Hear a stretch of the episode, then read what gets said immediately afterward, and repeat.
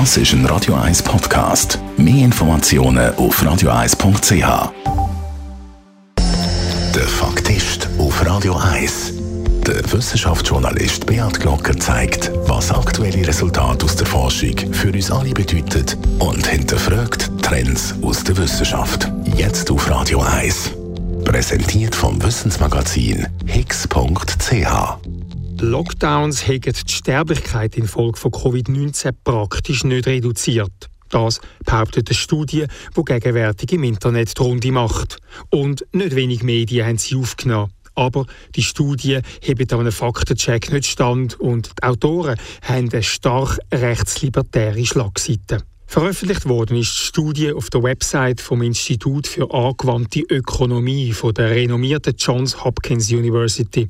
Das tönt das nächste Mal seriös, aber Jetzt hagelt es Kritik von Forschenden aus verschiedensten Fachrichtungen und aus der ganzen Welt. Zuerst einmal muss man wissen, dass die Studie nicht peer-reviewed ist, sondern lediglich als PDF auf der Website vom Institut publiziert worden ist. Das heißt, es hat kein wissenschaftlicher Qualitätssicherungsprozess stattgefunden. Dass die Hauptaussage von dieser Studie falsch ist, ist sogar für Laien auf den ersten Blick zu erkennen.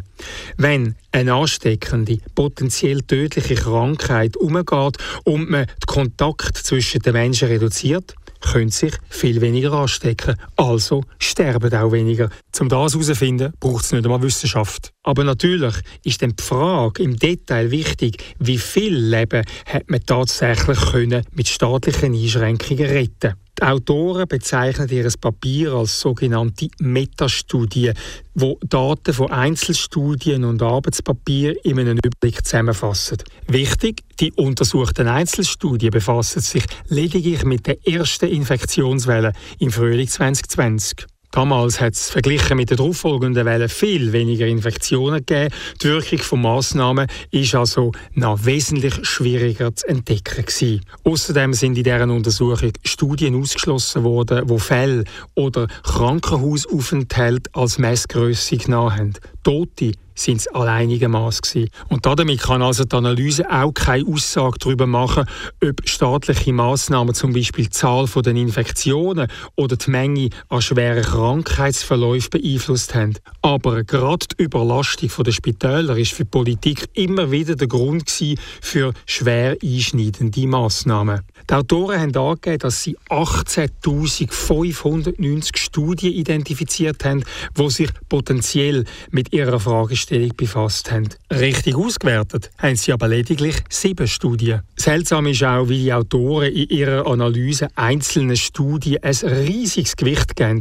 Die in ihrer Publikation aufgelisteten sieben Studien schätzen den Effekt der Lockdowns auf die Zahl von Todesopfern zwischen minus 35 Prozent und plus 0,1 Prozent. Trotzdem kommen die Autoren zum Schluss, dass der Effekt bei bloß 0,2 Reduktion der Todeszahlen liegt. Wie geht das? Ganz einfach. Sie haben diese Studie, die behauptet, Lockdowns hätten zu 0,1% mehr Todesfälle geführt, massiv mehr Gewicht gegeben in der Auswertung. Und das führt dann zu einem verzerrten Resultat.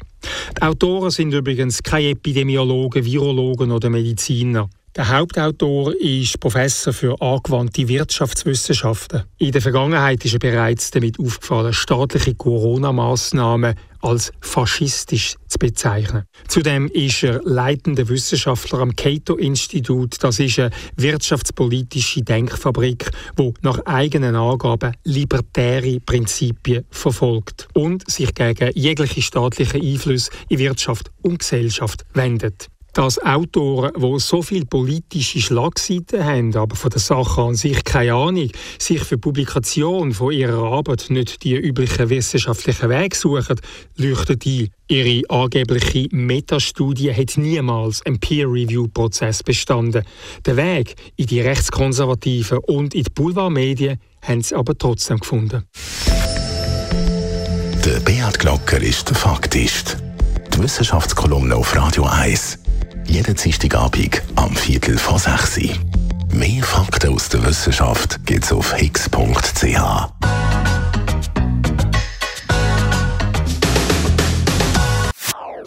Das ist ein Radio 1 Podcast. Mehr Informationen auf radio1.ch.